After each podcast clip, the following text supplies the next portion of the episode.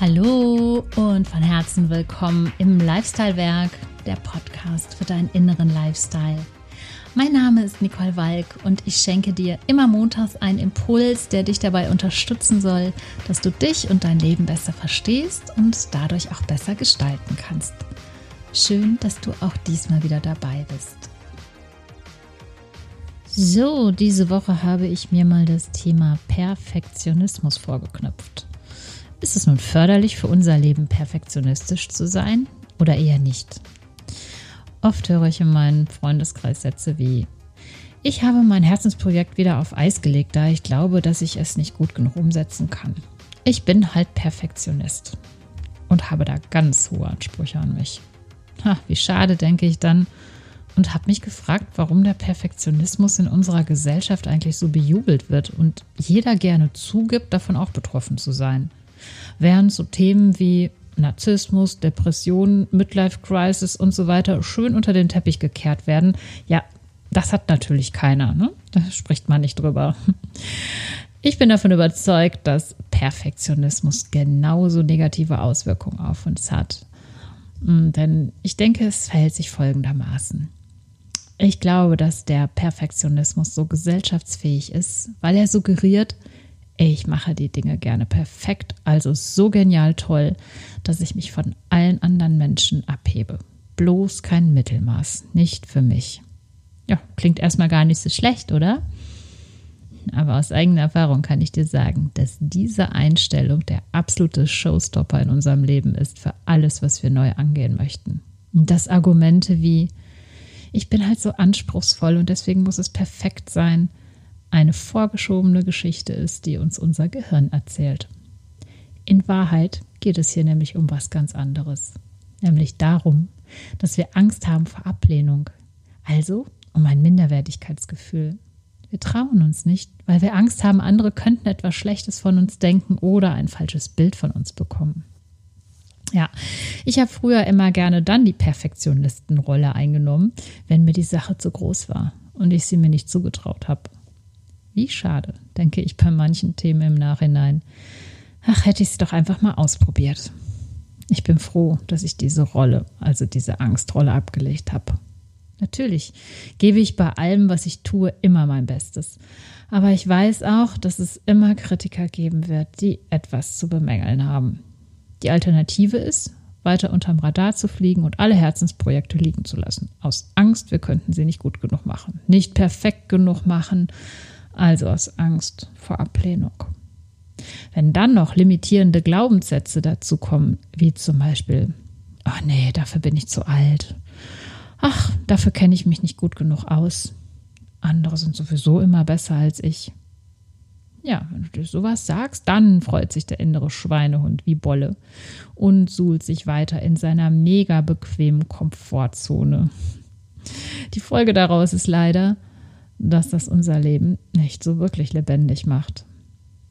Übrigens zum Thema innerer Dialog und den Glaubenssätzen habe ich in Folge 2 die Macht der Worte schon etwas erzählt. Wenn du sie verpasst hast, dann hör doch mal rein. Ja, Menschen bewerten ständig, jeden Tag alles. Und wenn wir uns dem entziehen möchten, ja, dann hören wir auf, unser Leben zu gestalten.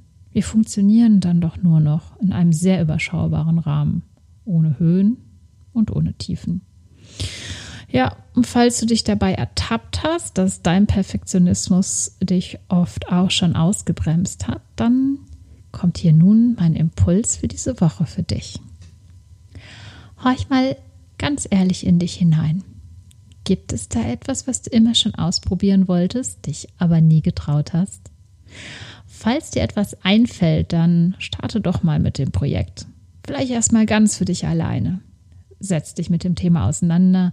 Zum Beispiel, wenn du immer schon ein Buch schreiben wolltest, aber in deinem Kopf bekommst du noch nicht genau alles zusammen, wie sich jetzt die einzelnen Kapitel so darstellen und wie die Story genau aussehen soll. Ja, schreib trotzdem mal drauf los. Setze deinen kreativen Prozess in Gang. Der entsteht nämlich tatsächlich nur durchs Machen. Oder wenn du nebenbei mit deinem Hobby Geld verdienen willst, dir aber dein innerer Kritiker ständig reinfuscht und erzählt, das ist Quatsch. Dafür ist es, dafür kannst du das noch nicht gut genug und du machst das noch nicht so lange und so weiter. Hm, wenn du jetzt klein beigibst, jubelt der innere Schweinehund wieder und legt sich mit einer Tüte Chips gemütlich aufs Sofa und schaltet den Fernseher an. Unser Schweinehund ist übrigens auch unser Verstand. Denn der liebt es, wenn sich möglich nichts, aber auch gar nichts verändert in unserem Leben. Alles soll bitte so bleiben, wie es ist. Das ist Sicherheit, denn der will uns beschützen vor Gefahren. Ja, das ist irgendwann mal in unseren Gen so programmiert worden. Also er ist der Gegenspieler zu unserem Herzen, das für die Leidenschaft in unserem Leben zuständig ist und so oft in die, in die Ecke gestellt und vom Schweinehund bewacht wird. Ja, wenn ich ängstlich war, mit etwas Neuem durchzustarten, hat mir auch immer ganz gut der Satz geholfen, was ist das Schlimmste, was mir passieren könnte? Oh ja, meine Fantasie hat da oft ganz schön Mist zusammengesponnen. Und am Ende musste ich selber darüber lachen und der Schrecken war vorbei. Weißt du, was ich glaube, was wirklich schlimm ist? Wenn wir am Ende unseres Lebens zurückblicken und sagen, hätte ich es doch mal gemacht. Hätte ich mich doch einfach mal getraut. Dazu gibt es übrigens auch ein großartiges Buch von D. Werner. Es heißt Hätte ich nur was Sterbende bereuen und was am Ende wirklich zählt. Also ich fand es sehr berührend. Ich verlinke es dir mal in den Show Notes. Ja, mein Impuls diese Woche ist auch ein Appell an dich.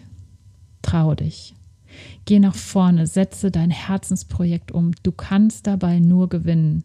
Du musst auch nichts durchziehen. Wenn du merkst, dass das neue Projekt doch nichts für dich ist, dann lässt du es halt wieder. Auch hier sind Kinder wieder so ein schönes Beispiel. Schau mal bewusst zu, wenn Kinder spielen. Sie beschäftigen sich eine Weile mit etwas, sind neugierig, probieren sich aus. Sie machen das so lange, bis sie keine Freude mehr dran haben. Ja, und dann hören sie auf und starten vielleicht was Neues.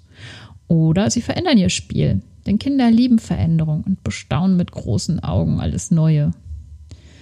Ja, auch dein Herzensprojekt, was immer es auch sein mag, wird sich bestimmt auch im Laufe der Zeit verändern weil du dich ständig veränderst. Und dann macht es richtig Spaß, denn dann bist du im richtig kreativen Flow.